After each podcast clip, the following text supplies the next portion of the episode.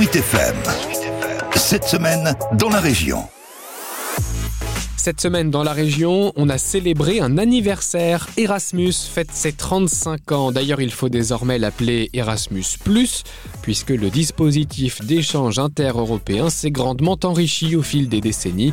Maintenant, il n'est plus nécessaire d'attendre les études supérieures pour en profiter. Il existe des programmes pour des publics allant des écoliers aux pensionnaires de maisons de retraite.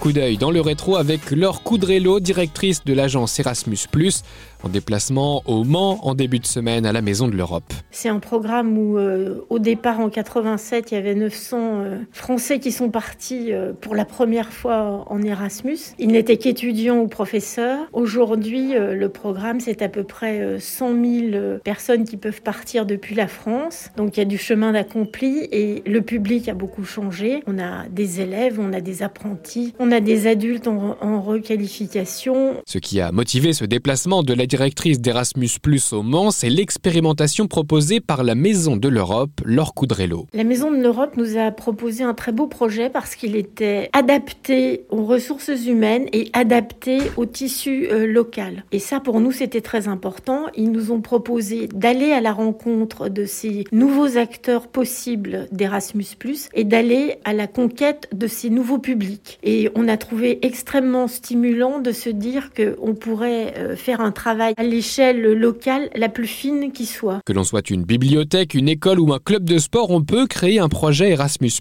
Eline Bouffini, chargée de mission à la Maison de l'Europe. Là, l'objectif, c'est d'aller chercher de nouvelles structures, nouveaux établissements qui pourraient participer au programme Erasmus. Nous, on propose un plan d'action euh, bien précis sur la Sarthe et notamment sur le sud Sarthe pour aller euh, bah, faire connaître en fait le programme Erasmus et expliquer à tout le monde qu'en en fait, il y a plein de possibilités. Il faut juste oser se lancer dans l'aventure. C'est ce qu'on va faire pendant toute l'année 2022.